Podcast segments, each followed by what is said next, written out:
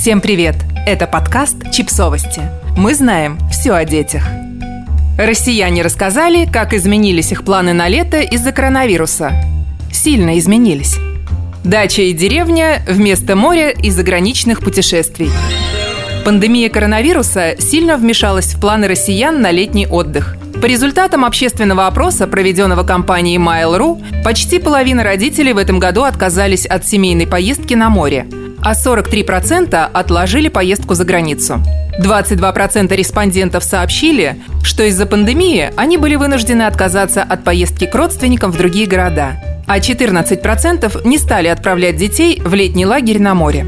Вместо курортного отдыха и заграничных поездок россиянам пришлось отдыхать за городом. 32% выезжают на дачу или за город по выходным.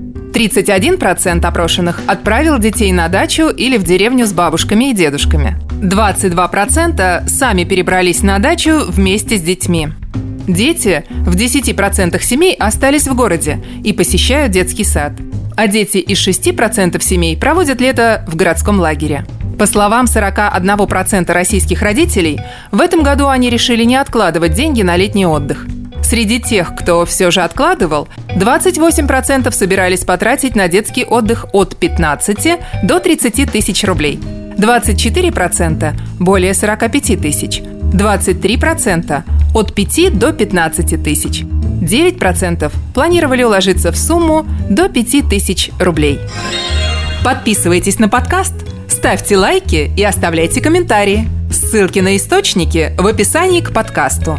До встречи!